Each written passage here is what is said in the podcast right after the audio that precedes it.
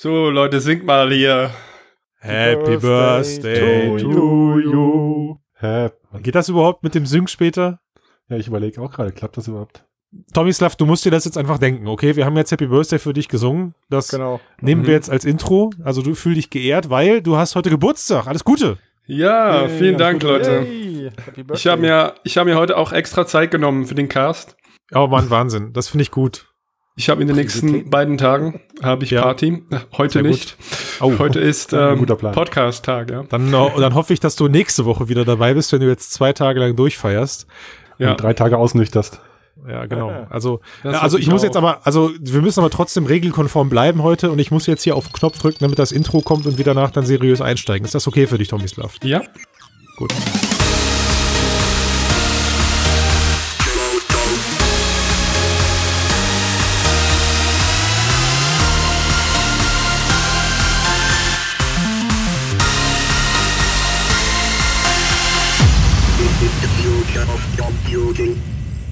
Da sind wir also wieder. Frodocast, der Podcast über die Zukunft der Computer, Mixed Hyper Deluxe Reality, Ausgabe 92. Und wie ihr es im Intro schon gehört habt, äh, sind wir fast vollzählig. Der Chef ist nicht da, Matthias fehlt heute. Ansonsten sind wir mit Starbesetzung dabei. Tobias, Sven und Tomislav und meine Wenigkeit. Jo, jo, jo. Servus zusammen. Hallo zusammen. Hey. Was, äh, ich frag mal, als ob ich nicht wüsste, was wir vorher schon besprochen haben. Über was sprechen wir denn heute?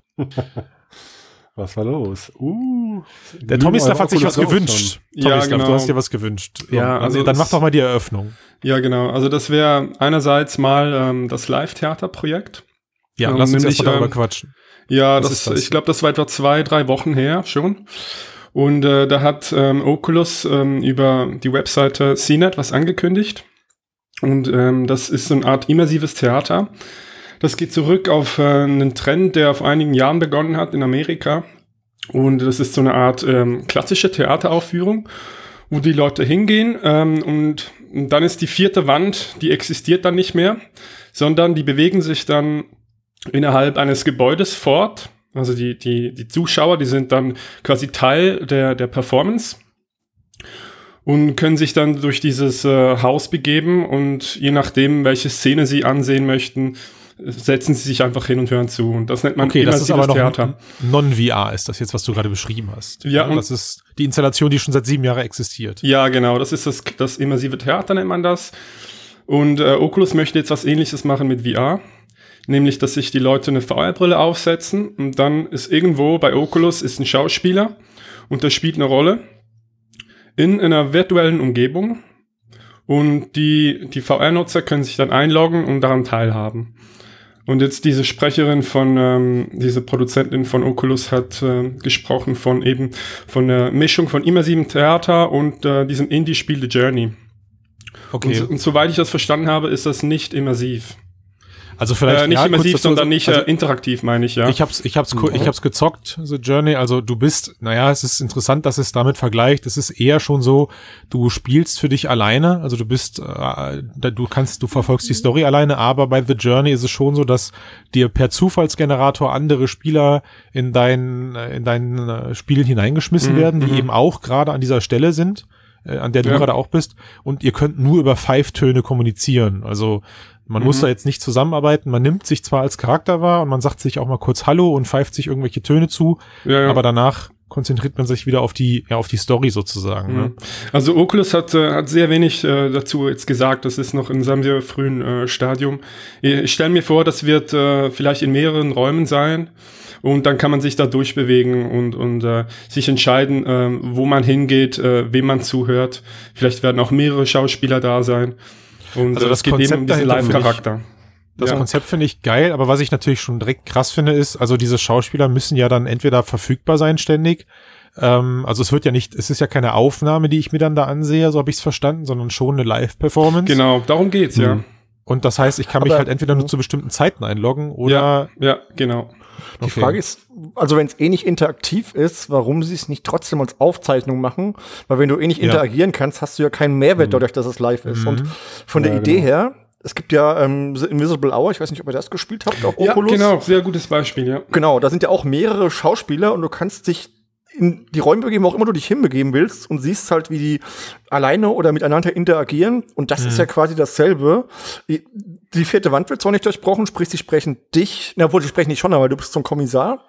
Ähm, also das, das geht in diese Richtung eher, finde ich. Das klingt sehr danach. Und wie gesagt, das Live-Element dabei. Na gut, also ich meine. Also- wenn du dir jetzt, wenn du dir jetzt vorstellst, du bist als Charakter zwar in dem Raum vorhanden, also das heißt, du bist jetzt nicht unsichtbar für deine Mit, für die anderen Leute, so habe ich es ja verstanden. Also wenn ich mir die Kopie des echten Theaters vorstelle, dann sehe ich ja, wenn ich mit anderen Leuten in diesem Raum bin, die sich auch gerade die Performance angucken, die da drin ist. So, und es ist schon so, dass der, dass die Schauspieler dann Bezug auf dich nehmen können. Also sie können dich angucken, sie können an dir vorbeilaufen, sie können um dich herumlaufen. Ne, Sie sehen, dass du da bist, also das ich heißt, denke, der Unterschied ist allein dadurch gegeben, dass es Menschen sind und, und keine KI, ja. Und, und jede, also jede Vorstellung wird wahrscheinlich äh, subtil anders sein. Und das kann natürlich auch sein, dass was Unvorhergesehenes passiert. Und das ist dann genau äh, dieser Reiz der Erfahrung, der Live-Erfahrung. Naja, wie, wie weit kann man es aber auch vielleicht kaputt machen? Also wenn man da als Zuschauer interagieren Eben, darf, wie weit deshalb, kann man es äh, machen? Ja. genau, also was macht man jetzt gegen Trolle? Und äh, deshalb denke ich, werden die das äh, ziemlich zurückfahren, diese Interaktivität. Die Frage Mhm. ist nur, äh, wie stark, ja. Also wenn, also wenn es natürlich so wie ist bei, wie bei Allspace, dann bist du ja fast schon als Charakter ein Troll. Also du kannst dich mitten auf die Bühne stellen, du kannst dich mitten in die Performance stellen und äh, durch deine Handbewegungen alleine schon rumtrollen. Da muss ja keine wirkliche Interaktion gefragt sein. Das kann man halt schon lösen durch diese Ausblend-Spaces, also durch diese privaten Spaces oder sonst irgendwas. Ja. Mhm. Das kann ich mir schon vorstellen. Und äh, zu der zu der Sache, die du gerade sagtest, Sven, warum man es halt nicht aufzeichnet, ist es natürlich dann schon so, wenn der Charakter dann eben mit einem interagiert, kann er diese Trolle ja gezielt umgehen. Ne, also er, die muss er dann eben nicht wahrnehmen und wenn er dann irgendwel mit irgendwelchen Gegenständen hantiert, dann muss er das ja auch Richtung Charaktere machen. Also wenn das eine Aufzeichnung wäre, dann könntest, wüsstest du ja gar nicht, bei welchem Punkt du gerade stehen müsstest, um äh, dich auch wirklich als Teil dieser Performance zu fühlen. Ne? Ich meine, also klar, wenn es interaktiv ist, dann macht es total Sinn. Wenn es nicht interaktiv ist, würde es sich mir jetzt weniger geben. Also ist es wahrscheinlich dann doch eher interaktiv, wenn man es live Also macht, nicht, also nicht interaktiv da im Sinne von, dass du demjenigen was geben musst oder dass du Nee, nee. aktiv mitarbeitest, ne, sondern dass du wirst einfach nur eingeht, was ja wahrgenommen, auch eine ja. Interaktion ist. Genau. schon, ja. Ja. Also ich stelle mir das so ein bisschen vor, wenn ihr das, äh, wenn ihr das kennt. Ich habe jetzt das die, die letzte, ähm, die letzte Geschichte von La Pairie habe ich ausprobiert. Das, äh, die heißt, äh, ach Mensch, wie heißt es? Unfinished. Das ist von den Leuten, die mit Motion Capture Verfahren relativ aufwendige Theaterstücke in, in VR bereitstellen.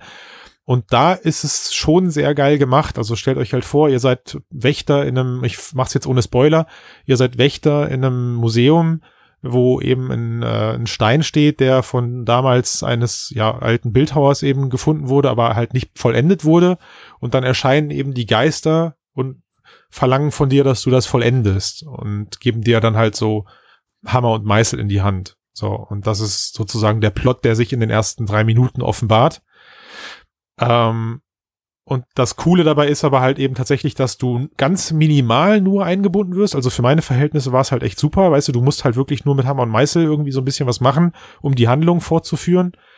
Ähm, aber trotzdem hat es für mich ausgereicht, um ein Teil dieser, dieser magischen Welt zu werden. Weißt du, die Figuren fangen an wie in so einem schlechten, klischeehaften Disney-Film und tanzen um dir herum und die Motion Capture Bewegung, Bewegung der beiden Hauptakteure sind halt auch wirklich extrem cool. Also wirklich sehr, sehr ansehnlich.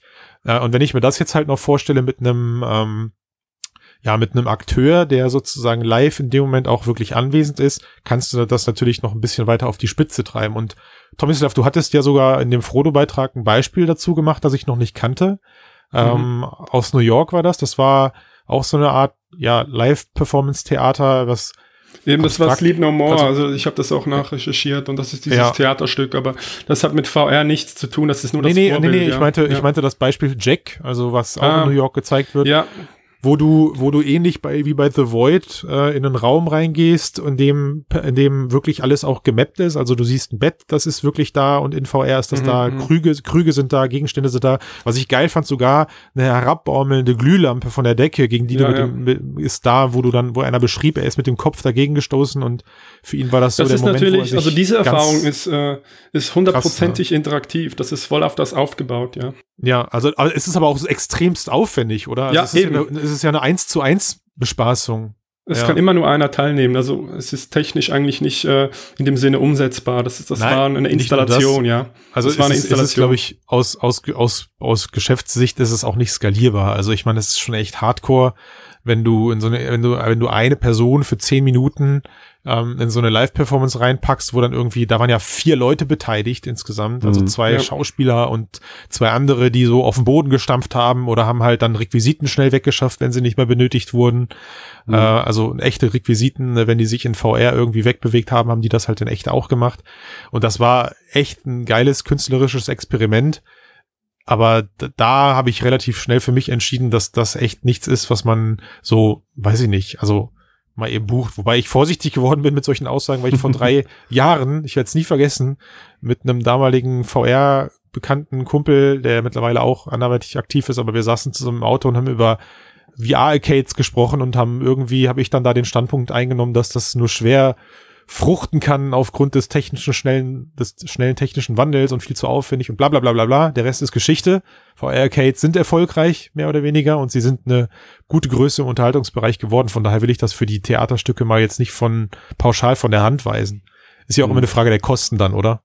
Ja, ja, aber die, die Kosten kannst du ja nicht hart weiter drücken. So. Also ich meine, ich bin natürlich mega Fan davon, sowas mal Ja. probi- zu probieren, auch wenn wahrscheinlich viele Menschen. Ja, ich meine die Kosten für wollen dich nicht so- tatsächlich. Also wenn du halt 30 Euro für, ich meine die Kosten für die Benutzer, wenn du halt 30 Euro für 10 Minuten bezahlst, pff, kann sich das vielleicht auch irgendwie rechnen. Ich weiß es ja, nicht. Ne? und so viel, ne, ist die Frage, wie viel wollen die Menschen ausgeben? Ne? genau. Also die sind ja eher, ja. die wollen genau. sich eher berieseln lassen und die haben, glaube ich, schon eher Angst und sind schüchtern, sich auf sowas einzulassen. Da gibt es eine kleine Hardcore-Zielgruppe, die Bock auf sowas hat, auch so Rollenspiele oder so Ja. Teilnahmen, aber Ja, äh, ich glaube, da, da packt's die, da packt die Menschheit die Kurve nicht. Die sind, glaube ich, Naja, zu faul. das, Gute ist aber, ich meine, es ist ja Kunst und Kunst muss ja nicht immer wirtschaftlichen, einen wirtschaftlichen Aspekt haben, sondern so eine Installation wird doch einfach gemacht und gefördert, weil es Klar, einfach ja. Kunst ist. Und Ja, jedes ist Theater wird gefördert. Also wenn man VR-Theater auch unterstützen könnte, so, genau. äh, natürlich cool. ja klar. Aber ich meine, das ist natürlich nicht von ungefähr so gekommen, dass Theaterstücke heute auf den Bühnen stattfinden und davor halt eben ein großes Publikum sitzt. Und wenn man Klar. sich natürlich genau um diesen Teil beraubt und sagt, Mhm. ich führe das Theaterstück immer wieder auf, dann passieren genau zwei Dinge. Dass die Theaterstücke werden radikal kürzer. Wie in dem Beispiel halt auch. Also das waren vielleicht zehn Minuten. Äh, Mhm. und wenn man dann das Publikum klein macht, dann ja, ist das halt auch schwierig. Von daher, ich finde, also um zurück zum, zum Aus zur Ausgangssituation zu kommen, ich finde die Idee von Oculus ziemlich cool. Ähm, ich finde sie aber auch gewagt, weil, wie du sagst, dass da halt auf der anderen Seite jemand da sein muss, der das dann in dem Moment live performt. Das macht's unberechenbar, wobei jetzt natürlich auch nicht die Frage, oder die, wobei natürlich jetzt auch die Frage ist, wie oft sie das machen wollen, ne? Der, Es reicht Der ja Aufwand- eigentlich, äh, es reicht ja, ja, einmal die Woche oder äh, einmal im Monat oder so, ne? Ja, oder nee, ich würde sagen jeden Tag vielleicht einmal. Ach so, boah, nee. Jeden Tag einmal, da können sich vielleicht dafür. 100, vielleicht noch mehr Leute einloggen und daran teilhaben, ja. Boah. Und was soll das dann kosten? Was, was würdet ihr für sowas bezahlen? Ja. Lasst das jetzt mal eine halbe Stunde dauern. Was würdet ihr dafür bezahlen? Kommt auf die Qualität an. Ja, siehst du, da geht der, da geht der Qualitätsanspruch nämlich los. Ja, ja, genau. Zudem kann man hoffen, dass sie einen Europa-Timeslot, dass sie auch dran gedacht haben, dass die Europäer nicht nachts um drei da rein wollen. Also da bin ich mal da, gespannt drauf. da ist halt jetzt echt, puh, also das ist schwierig. Also ich glaube eher, das ist sowas für einmal die Woche zur Primetime in, im jeweiligen Land oder sowas. Das hast du, da hast du auch von den Brillennutzern her dann höhere Chancen, dass du da was reißen kannst. Auf der anderen Seite, Mhm. klar, der Aufwand auf Oculus-Seite könnte sich in Grenzen halten. So, ne, die ganze Face-Tracking und Motion-Tracking-Technologie musst du einmal anschaffen und der Raum, in dem die Figur sich Ja. bewegt, ist ja echt, äh, der kann ja aussehen wie Hulle. Auf, auf gut Deutsch. Also wenn, wenn jetzt so ein Schauspieler eine Stunde ähm, pro Tag mal äh, hier so eine Performance hinlegt, äh, ja, das wird wahrscheinlich nicht so viel kosten, würde ich jetzt mal sagen. Ja. ja, ich ich glaube auch nicht, Schauspieler. Äh, ich glaube auch nicht, dass sie damit Geld verdienen wollen, sondern das ist wahrscheinlich auch so ein Marketing-Ding. Ich meine, du kommst damit in die Medien, es werden viele Artikel drüber geschrieben und zwar nicht nur von der VR-Presse, es wird auch von den Mainstream-Medien vielleicht wahrgenommen. Ich glaube eher, dass es in diese Richtung geht. Nee, also da hoffe ich aber schon, dass das klar aufzeigt, dass man damit Geld verdienen sollte und auch kann, weil das ist halt echt so ein Ding, wo ich mir vorstellen kann, das ist auch was, wo, wo das Medium sich einfach ausspielt. Ja, also ich meine, so äh, die, dieser Weg damals vom Theater hin zum Fernseh und jetzt wieder zurück zum Theater, weil du diese emotionale oder überhaupt mal diese körperliche Nähe in VR aufbauen kannst, das fände ich schon ein geiler Meil- Meilenstein, wenn das äh, eine Art der Unterhaltung ist, die, wo die Leute voll drauf abfahren und sagen, dafür zahle ich halt auch gerne mal Geld. für, also Mhm. ne- einen Zehner, einen 15er für eine geile Story und ich weiß aber, ich bin halt ein Teil einer unerlebt, einer, einer unvergleichbaren Experience dann. Oder, also, Ja, also dieses Theater in New York, das läuft jetzt schon, äh, ich habe gerade kurz nachgeguckt, seit sieben Jahren mit großem Erfolg und ich glaube, so eine Performance, also jetzt da, da mitzumachen, das, äh, das kostet äh, 100 Dollar aufwärts, glaube ich. okay. Und das ist äh, recht gut gebucht und äh, da sieht man schon, wie, wie, wie erfolgreich das eigentlich ist, das Konzept. Mhm. Ja, Miroslav, cool. weißt du, wie viel, äh, wie groß die Gruppen sind, die da in New York reingeschleust werden zur selben Zeit? Also, Nee, nee. Ja, weil ich mich frage, ich frage mich halt in VR, kannst du natürlich da 10 oder 1000 User reinlassen, ist ja eigentlich egal, aber ist natürlich ein Unterschied. Wenn du dich wirklich als Avatar auch in der Story sehen sollst, wird der Mhm. Platz ja trotzdem irgendwann eng. Oder du, alle sind halt irgendwelche kleinen schwirrenden Oder du hast diese oder so. verschiedenen Ebenen, wie bei Allspace, ja. Ja, aber dann, aber dann, bin, dann also das wollte ich auch gerade Ja. sagen, ne, du kannst verschiedene Instanzen Dann geht ja die, dann geht ja die Körperlichkeit verloren wieder. Genau, Ja. dann hast du aber keinen Bezug mehr des Charakters zu den einzelnen Leuten, ne? Ja. weil wenn du natürlich dann ausgerechnet in der, ähm, wie sagt man, in der Instanz bist, wo er dich, wo er dich gerade nicht sieht, weil der, der, der Schauspieler auf der einen Seite, der Mhm. muss ja sich ja für eine Instanz entscheiden. ja. Ja, Also- genau. Ja, Spannend. vielleicht dazu, wenn wir schon bei Oldspace sind, die machen ja auch Live-Comedy-Shows. Was sie aber auch tun, wo auch mit dem Publikum interagiert wird, was sie aber auch tun, ist, dass sie die aufnehmen und als Real Life man da noch mal rein kann mit Leuten, die ebenfalls als Real Life reingehen. Sprich, man ist mit Leuten im selben Moment dort, aber man sieht eine Aufzeichnung von dieser Comedy-Show. Und ich denke trotzdem, dass sie das beim Theater eventuell auch machen werden, einfach damit sie es rechnet. Sie werden es mal li- live machen, aber trotzdem werden sie es, denke ich, zumindest aufzeichnen, dass es doch trotzdem noch für mehr Leute dann erlebbar ist und zu anderen Uhrzeiten vor allen Dingen. Aber zeichnen Sie dann auch in Allspace die Leute auf, die dabei waren bei der Live-Session, dass man die dann auch noch sieht? Also, dass Man mit denen vielleicht interagiert wurde? Man sieht nur die Emoticons und Beifälle, aber nicht die Leute, weil sonst hättest du da zu viele Leute irgendwie. Ah, okay. Äh, und übrigens, ähm, Christian, der, der Text zu Jack, der ist nicht von mir, sondern äh, der ist von der Gastautorin Pola Weiß. Vielen Dank nochmal übrigens. Oh, und okay. äh, ja, lest euch das mal durch, ja. Der Artikel heißt Wow-Effekt, so real fühlt sich Virtual Reality mit echten Schauspielern an. Ja, stimmt, habe ich sogar vernommen, dass Ja. das von mir, von Das ist war, nicht stimmt. von mir der Text, ja. Aber gut, also haken wir es als Experiment ab, aber als geiles Experiment, oder? Hm, Ja, genau. Ja, Finde ich wie immer cool, dass sowas von Oculus gemacht wird und Ja. dass da so in solchen Bereichen geforscht wird. Eh, Das bringt mich schon, Dann kommen wir doch mal vom Wow-Effekt zum Valve-Effekt. ja, die Überleitung war, äh, war semi-gut, Sven, ist in Ordnung, die, lassen war, wir. die war improvisiert, das war quasi eine Performance. Ich hatte ja schon im Vorfeld bei euch angekündigt, dass ich da gerne drüber quatschen möchte. Tomislav, du hattest, äh, für dich war es sogar ein Artikel auf Frodo wert. Du hattest geschrieben, die Website von Valve ist jetzt, äh, glänzt im neuen Gewand und Virtual Reality spielt eben zum Glück auch eine Rolle auf dieser Website. Wir haben uns im Vorfeld darüber unterhalten, äh, oder kurz ausgetauscht, in welcher, in welcher Gewichtung das jetzt zu sehen ist. Und da würde ich ganz gerne mal eben drüber quatschen. Also der Auslöser ist für mich folgender. Wir hatten letzte Woche das Gespräch ähm, über, über die Google Keynote, wo VR nicht mal am Rand irgendwie ja, erwähnt wurde. Ähm, Und haben jetzt aber eben diesen Relaunch von Valve, die ja in der VR-Branche oder in der VR-Industrie schon fast mit der HTC Vive da und dem Lighthouse-System einen ersten großen Meilenstein gelandet haben und auch jetzt, zumindest laut, laut dem, was man so kennt, mit anderen Partnern an zusammenarbeiten und eben die Grund-, die Basistechnologie stellen. Also LG, da soll ja noch was kommen im Lighthouse-Bereich. Bei Pimax verstehe ich immer nicht so ganz, ob sie selbst was entwickeln oder auch mit Lighthouse zusammenarbeiten, aber egal. Und was für mich jetzt eben Anlass ist, darüber zu sprechen, ist die Frage, ähm, wenn solche Unternehmen sich jetzt, und wenn es auch nur, ähm, wie jetzt im Falle von Valve, äh, mit einer Stellenausschreibung, die in sämtlichen Bereichen, also Computer Vision, 3D-Design, Hardware-Design, bla bla bla bla bla, Leute für VR sucht, seht ihr das als positives Zeichen für die Branche oder seht ihr das eher als, äh, als, als geringeres Übel, damit man sich zumindest zum Thema committet und es nicht ganz von der Bildfläche verschwindet? Wie, wie wertet ihr sowas? Also ich glaube, Valve hat da schon äh, Hoffnungen jetzt mit, äh, mit dem Lighthouse ähm, jetzt auch in der Industrie anzukommen. Ja? Also das ist nicht nur irgendwie der, der Gaming-Bereich. Und äh, man sieht es eigentlich äh, auf fast äh, jeder Seite. Also man sieht ähm, im Hintergrund sieht man äh, ähm, zum Beispiel, wie jemand äh, mit, mit den Knuckles spielt, ja.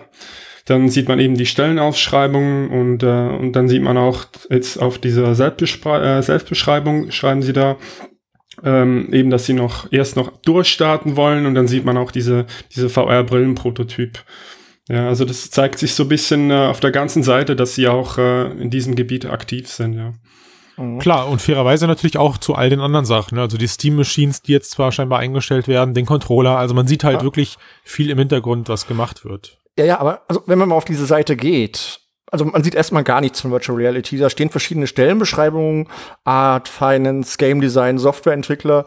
Ähm, also mir fehlt da der Zusammenhang und natürlich, sie haben Stellenausschreibungen für den VR-Bereich, die aber im Vergleich zu den restlichen Stellenausschreibungen eher gering ausfallen.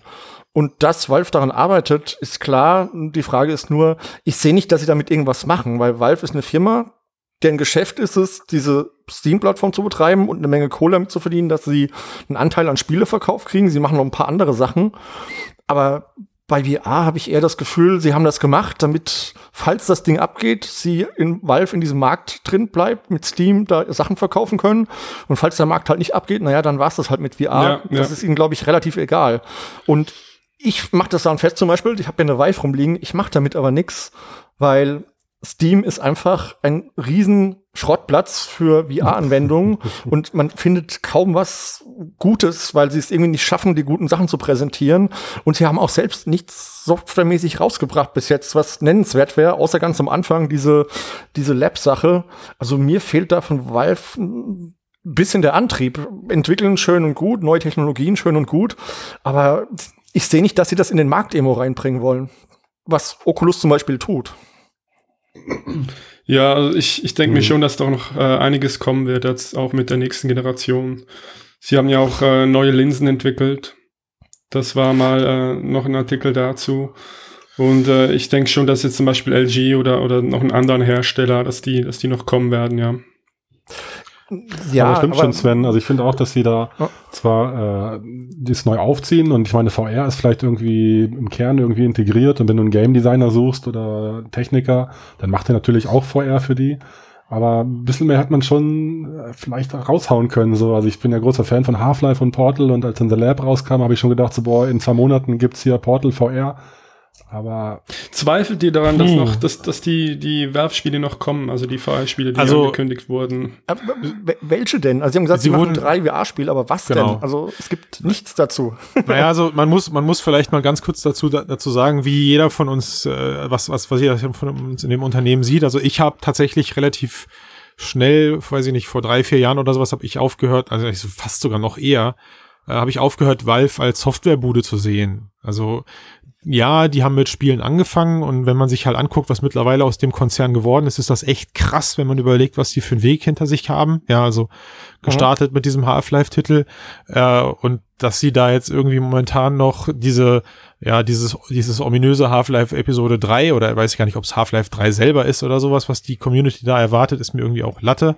Für mich ist ähm, Valve aber eins glaubhaft und das ist schon ein Innovationstreiber in der Branche. Ja, also gerade eben mit der HTC Vive oder mit dem Lighthouse-System haben sie einfach einen Meilenstein in ja. der VR-Branche geliefert und mhm. auch bewiesen, dass sie das können. Und ich glaube auch, dass sie im Hintergrund einfach extrem viel Kohle in der Forschung versenken. Und sie sind irgendwie, finde ich, und das macht sie halt, was das angeht, für mich ganz interessant, sind so ein bisschen der Underdog der VR-Branche. Sie liefern halt hintenrum geile Tools, geile Ressourcen, sie liefern geile Forschung. Ähm, und geben sie theoretisch halt eben allen zur Hand. Ich kann mir auch gut vorstellen, Tomislav, was du gesagt hast, und dann bin ich fertig, dass sie einfach jetzt mit dem nächsten Wurf des Systems etwas breiter aufstellen, also sich etwas breiter aufstellen werden, was die Kooperation mit anderen Hardwareherstellern angeht. Ja, so das HTC-Ding war ein Versuch und jetzt gucken sie mit der Zweier-Nuller-Brille oder mit der nächsten Brille, die Gabe ja vielleicht sogar schon auf hatte in diesen Prototypbildern, die man da sieht, weil es ist ja, es ist ja mhm. eine zerrupfte Vive, wo anscheinend neue Displays reingebaut wurden, dass da einfach dann etwas mehr kommt. So. Okay, aber hm. trotzdem die Frage, was glaubst du, womit die Geld verdienen? Weil die verdienen mit VR kein Geld. Das ist auch nicht ihr Interesse, sondern ihr Interesse ist Steam. Das ist ihre Cash Cow. Die verdienen da richtig viel Geld mit, weil der Gaming-Markt ist ein richtig großer Markt, auch im PC-Bereich. Damit verdienen die Geld. Nö, Und ich, ich sehe das, also das sehe ich ganz anders, Sven. Wie also, siehst du das denn? ich, also, also ich sehe das so, ja, sie haben ein funktionierendes System auf der linken Seite und das ist ganz klar Steam.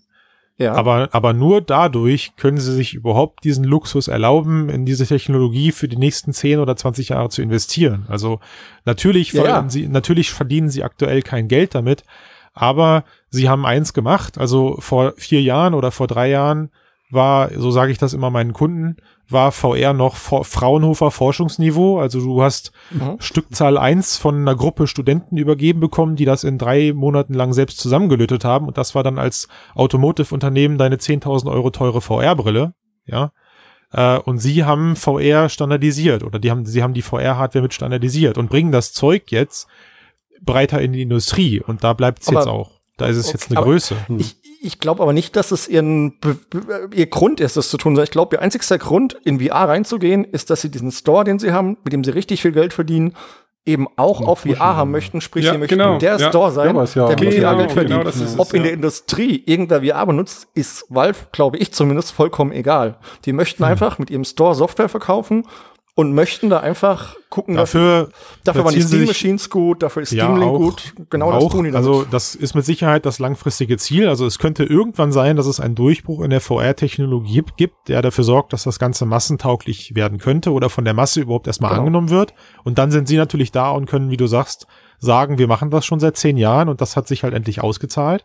Aber dafür musst du diesen Weg der zehn Jahre halt auch erstmal gehen. Und ja, das alleine finde ich halt, also sie sind gerade, das siehst du, glaube ich, weiß ich nicht anders als ich, aber sie sind gerade echt eine sehr beliebte, ein sehr beliebtes Unternehmen in der Industrie, weil sie eben durch Lighthouse und durch alle anderen Komponenten und auch durch die Workshops, die sie anbieten, das Zeug extrem charmant für Unternehmen gemacht haben. Hm.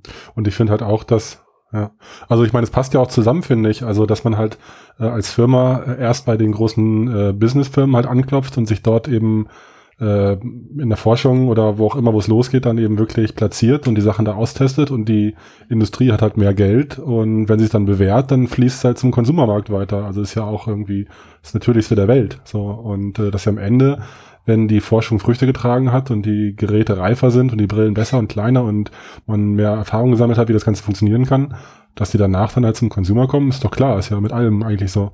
Insofern passt es ja trotzdem zur Strategie, dass danach dann halt der Steam Store fleißig befüllt wird. Also und sie hoffen ja auch natürlich, äh, also mit diesen VR-Spielen äh, den Konsumer anzusprechen, also den, den klassischen oh. Gamer, die stecken da wahrscheinlich noch ziemlich viele Ressourcen rein, dass, ja. dass da noch was passiert, ja. Und, also ich meine, ja. letzt, letztendlich hätte ich mir halt genau so eine kleine Nummer und wenn es nur fünf Minuten gewesen wären, von Google gewünscht. Ja, so ein Einblick in die Forschungsabteilung, so ey, mhm. ähm, und wenn es halt so ein, so ein Honestly-Ding ist, von wegen, VR braucht halt noch ein bisschen, aber keine Sorge, wir bleiben dran, wir investieren. Äh, vielleicht ein paar geile Videoschnipsel von Old Shamey Labs, wie sie im Bereich User Interface forschen oder sowas. Mhm. Ja, ähm, da, also sowas finde ich halt einfach, ist für mich ein klareres Commitment, dass man an der Technologie weiter festhält, als es einfach tot zu schweigen. Weißt ja. du, also. Ja. Bei, bei, bei, Google sehe ich es aber halt auch so, wie ich es bei Valve sehe. Also Google macht einfach super viel. Ihr Hauptgeschäft ist aber Daten zu sammeln. Das wollten sie mit VR auch machen, hat nicht funktioniert. V vielleicht, weiß ich nicht, vielleicht kommt noch mal was, vielleicht auch nicht. Und Google neigt dazu, zum Beispiel auch Projekte einfach abzusägen, wenn es nicht mehr funktioniert. Früher gab es Google Labs, 90 Prozent der Sachen wurde eingestampft, 10 Prozent der Sachen, da wurde irgendwas draus. Wer weiß, ob sie es mit VR und AR nicht ähnlich machen. Ja, also gucken. vielleicht, also um dein geliebtes Apple mal in den Kontext zu bringen, vielleicht macht Apple das auch, aber sie bringen es halt nicht an die Öffentlichkeit, weil sie wissen, dass man so über sie redet. Also gesetzt den Fall, wie Forschung und Entwicklung funktioniert, musst du halt einfach zehn Projekte gegen die Wand fahren, damit eins funktioniert. Das ist so. Genau. So, und ja, äh, Unternehmen wie Google hauen das halt vielleicht relativ früh raus, um mhm. als fancy und forschungsmäßig zu gelten. Und Google äh, und, und Apple macht's mhm. halt anders. Die sind halt 100% konsumerorientiert. Die, die, die interessiert das nur bedingt und sie zeigen das halt ähm, ja, nur dann, wenn es quasi schon fertig und abgesegnet ist. Oder sie zeigen es halt dann wie in Form dieses extrem geleckten Dissembling, iPhone Dissembling Robot Videos. Genau. Was, was ja an sich schon purer Sex für die Augen war, dieses Video, äh, wo halt in bester Marketingmanier gezeigt wird, wie die iPhones äh, deassembliert werden. So, das hatte ja. ja schon fast diesen Charakter. Aber das, also das darf man, finde ich, das finde ich halt dann irgendwie, da fühle ich mich schon fast für die Unternehmen gekränkt, dass man denen sowas übel nimmt, dass sie so früh mit solchen Sachen rausgehen. Aber klar, es ist nur menschlich, dass man halt dann sagt, ja, was ist eigentlich aus dem Ding und was ist eigentlich aus dem Ding und was ist aus dem Ding geworden. Also logisch, dass da Zeug auf der Strecke bleibt. Hm. Genau. Ähm, ich meine, es, es, ist ja gut, dass sie damit rausgehen. Und wie du sagtest, äh, Google macht das enorm. Die haben Ideen ja. und die ballern die raus und gucken, was hat Erfolg, was nicht. Apple ja. guckt zuerst, ist überhaupt ein Markt da und dann arbeiten die an der Idee. Und ähm, aber wenn ich zum Beispiel so eine Firma wie Valve sehe, Steam Machine, Steam Controller, das wurde alles nix, also wurde das Zeug abgesägt. Es wurde dem eine gewisse Zeit gegeben und ähm, so, so ist es halt. Und mit VR muss man halt mal gucken, wo sich hinentwickelt. Wir haben ja auch letzte Woche gesagt, wenn sich da Facebook rauszieht, ähm, Valve steckt da zu wenig Energie rein, dann sieht für den Markt ja. echt schwarz aus. Also Valve mhm. alleine sehe ich nicht als jemand, der den VR-Markt am Leben halten könnte. Nee, also ich würde vielleicht auch noch den Vergleich ziehen jetzt zu, zu Intel, ja, mit der Aloy-Brille und dann auch mit dieser ähm, dieser Wand, ja. Äh, das waren Referenzmodelle und die haben nach Herstellern gesucht und nachdem sich die nicht äh, gemeldet haben, war das dann einfach fertig, ja. Also das wurde dann einfach eingestampft. Aber glaubst du, also glaubst du, das ist ein Grund, warum, ähm, also warum es Valve ähnlich geht? Also du sagtest gerade, Intel hat nach Herstellern gesucht und die gab es nicht. Ich meine, wir haben jetzt was fast schon äh, wie viele Jahre nach der Vive? 2016, also zwei Jahre. Mhm zwei Jahre fast, oder so haben wir sogar schon. Also ich, ich, ne? ich bin absolut äh, überzeugt, ja. Das es gibt, warte ganz kurz, und dann bin ich ja. fertig. Und es mhm, gibt halt noch sorry. keinen anderen Hersteller, der aufgesprungen ist auf das System. Also LG hat sich angekündigt, aber es kommt nichts. Ja, das, das weiß man nicht, ja. Also ich, ich glaube, es, das ist einfach mal so eine Vorhersage, ja. Ich glaube, da kommt noch was. Jetzt so, ich denke mir mal eine zweite Generation äh, von der Brille äh, mit Knuckles und vielleicht auch mit, äh, also ich denke ziemlich sicher noch mit, mit VR-Spielen von Valve zusammen. Und ähm, äh, ja. das glaube ich noch, dass das noch passieren wird. Ja. Aber das Ding ist, also wir wissen ja alle, dass es HTC wirtschaftlich nicht allzu gut geht. Sie haben ihre Smartphone-Sparte an Google verkauft, was sie vielleicht noch mal ein bisschen gerettet hat im VR-Sektor. Aber wenn zum Beispiel HTC pleite gegangen wäre, komplett auch die VR-Sparte, die sich ja ausgegründet hat und so, aber angenommen, die hätten kein Geld mehr gehabt, um sich um die Vive zu kümmern, dann wäre diese ganze Steam-VR-Sache erstmal tot. Also die hängen im Moment echt auch ein bisschen am seidenen Faden. Also wenn es HTC noch schlechter geht und die irgendwann kein Geld mehr haben, dann gibt es erstmal keine Hardware mehr, die auf dieser ganzen Valve-Technologie basiert. Ja. Und von LG hat man bisher, außer einem, wir wollen auch was machen, noch nichts gesehen. Mal gucken, ob dieses Jahr was kommt. Eben. Aber es hängt absolut von den Herstellern ab. Ich, ich würde nicht sagen, dass jetzt äh, Valve alleine jetzt eine Brille produzieren würde kann ich mir schon Ja, nur, vorstellen. also wie gesagt, nee, auf, auf der anderen Seite, da kenne ich uns Meckertanten ja auch. Also man kann es uns auch nicht richtig machen, dass man wie bei Microsoft plötzlich zehn Hersteller überzeugt, eine Brille im Referenzdesign zu bauen. Und dann also, keine verkauft davon. Genau. Also, da, wir sind auch schon echt kein leichtes Publikum. Und, und Gabe Newell, der Gabe Newell hat ja auch gesagt, äh, damals, äh, das war glaube ich Anfang 2017, als diese Diskussion aufkam mit den, mit den neuen Spielen, äh, hat selbst gesagt, wir sind uns noch nicht sicher, ob das was wird. Genau. Ja. Hm. Das ist noch absolut offen für die, ja. Ja, die haben eh noch nie, ich, oder ich glaube, die Steam-Controller haben sie selbst gebaut, zwar auch bei dem Auftragsfertiger, aber der Rest, auch die ganzen Steam-Machines, die haben immer nur Sachen quasi ähm, Prototypen entwickelt und dann gesagt, hier gibt es irgendwelche Hersteller, die Interesse daran haben, das für uns zu bauen. Und davon sind die einfach abhängig. Und bei den Steam-Machines war es so, die haben sich nicht verkauft, also haben irgendwann die Hersteller gesagt, bauen wir nicht mehr für euch und damit war das Thema gestorben. Mhm. Und dass Valve da selbst hingeht und sagt, wir bauen das jetzt, weil die wollten halt von Windows abhängig, äh, unabhängig werden. Das war der Grund für diese Steam Machines, dass sie da ihr Steam OS pushen wollten. Hat halt nicht funktioniert. Und da sehe ich bei VR leider eine ähnliche Sache. Wenn da kein Hersteller ist, der sich dahinter setzt, ist das Mann, ganz Sven, ey, wir hatten so ein positives Ende für den Cast. und du ja, ziehst sorry, uns jetzt alle so voll runter ja. Was ist mit dem B2B-Bereich? Also wenn jetzt äh, der Konsumerbereich, wenn das nichts wird. Ja. Äh, ich ja. denke, in, in, der Industrie gibt es großes Interesse an, an Lighthouse, DVR-Tracking. Absolut. Äh, das ist absolute Referenz. Ich glaube, da gibt es keine gute Alternative jetzt. Äh. Genau, also das sehe ich halt echt so. Ne? Ich meine, der, der, das haben wir auch schon tausendmal jetzt, nein, Moment, 92 Mal, wir sind ja der Podcast 92, das haben wir jetzt auch schon 92 Mal mindestens besprochen. Im B2B-Markt bleibt VR ja nach wie vor bestehen oder ist nach wie vor eine Größe und war es auch die letzten Jahre. Und deswegen glaube ich schon, dass der B2B-Markt ein, äh, ein, naja, sagen wir nicht das Ziel von äh, Valve ist, aber auf jeden Fall ein, ein guter Überlebensraum, in dem sie die Technologie mhm. weiterentwickeln können und auch weiter an den Mann bringen können und an die Frau. Darf ich auch nochmal eingrätschen? Kriegt nein, Valve? Dann, nein, dann sind wir, dann sind wir, dann, wir hatten gerade ein positives Ende, Sven, das geht nicht. Das würde mich trotzdem interessieren. Wisst ihr denn, ob Valve Geld bekommt, wenn irgendjemand seine Lighthouse-Technologie verwendet? Müssen die Lizenzgebühren zahlen? Es ist einfach, die Bedingung ist, ist, dass es an, äh, an Steam gebunden ist. Ja. Soweit ich weiß, ja. Also Wie gesagt. kann man nicht entkoppeln, aber, aber die Lizenz ist kostenlos. Ja, aber du musst, aber du musst ja die, aber du musst ja die Workshops bei, ja, wobei durch die Workshops verdienen die natürlich keine Kohle, ne? Das stimmt schon. Ja, ja, ja. Ja, ja die, aber da verdienen die kein Geld. Nee, nee, nee. Also nochmal, ich glaube, Valve ist B2B-Sektor, ist denen egal. Die möchten weiterhin Software auf Steam verkaufen und die gucken, dass nicht Oculus kommt oder sonst irgendjemand Microsoft und ihre Stores in VR platzieren, dass ein Millionenmarkt wird und ja, Valve außen ja, vor ja, ist. Das ist, glaube ich, der einzige Grund für die VR zu machen. Business to hm. Business, nehmen sie gern mit. Hm. Coole Sache, machen wir, wir entwickeln eh, aber im Prinzip ist es eben, glaube ich, ich vollkommen wurscht. Ich sehe im B2B-Bereich auch kein äh, Businessmodell jetzt äh, für, für Valve in diesem Sinne, weil da nicht so viel läuft über, der, über, über den äh, Steam Store. Ja. Also von daher, sorry Christian, dass ich dich da ein bisschen. Nee, ach so, nein, also nee, vielleicht, also habe ich mich jetzt zum Ende hin vielleicht zu sehr verrannt. Also ich sehe natürlich auch nicht, dass ähm, Valve da ein Geschäftsmodell pflegt, was langfristig darauf ausgelegt ist, dass die reich werden. Aber ähm, ich sehe halt schon, dass sie ein Geschäftsmodell pflegen, was dafür sorgt, dass der VR-Part äh, Abnehmer findet, im, solange der Konsumermarkt wächst. Das meinte ich. Mhm. Ne? Ja, okay, gut. Also wir können das ja ganz einfach umdrehen und sagen, liebe Hörer, ihr, ihr gerade am Radio, im Zug, im Auto, in der Badewanne, im Bett, wie seht ihr das? Ja, nutzt mal die geile Kommentarfunktion auf Frodo. Die hat Unmengen an Entwicklungskosten verschlungen. Und äh, schreibt doch mal, was ihr davon haltet. Wie, wie seht ihr das?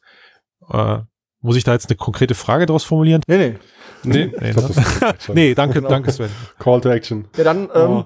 gehen wir doch einfach wieder Beat selber spielen, oder? Weil das ist doch was sehr Positives im VR-Markt. Ja, es ist jetzt sehr abrupt, aber äh, klingt ja, nach einer, klingt nach einer guten Idee. Ich wollte eh, vielleicht können wir das ja als Teaser machen für nächste Woche.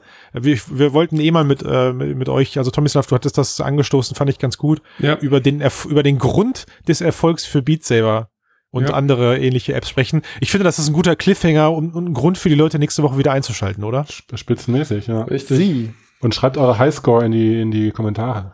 Genau. Dann können wir uns mal ein bisschen vergleichen hier. Na denn, jo. ja. bis nächste Woche. Jo. Dann bis dann. Macht's gut, Schön Leute. Ciao, ciao. ciao. ciao,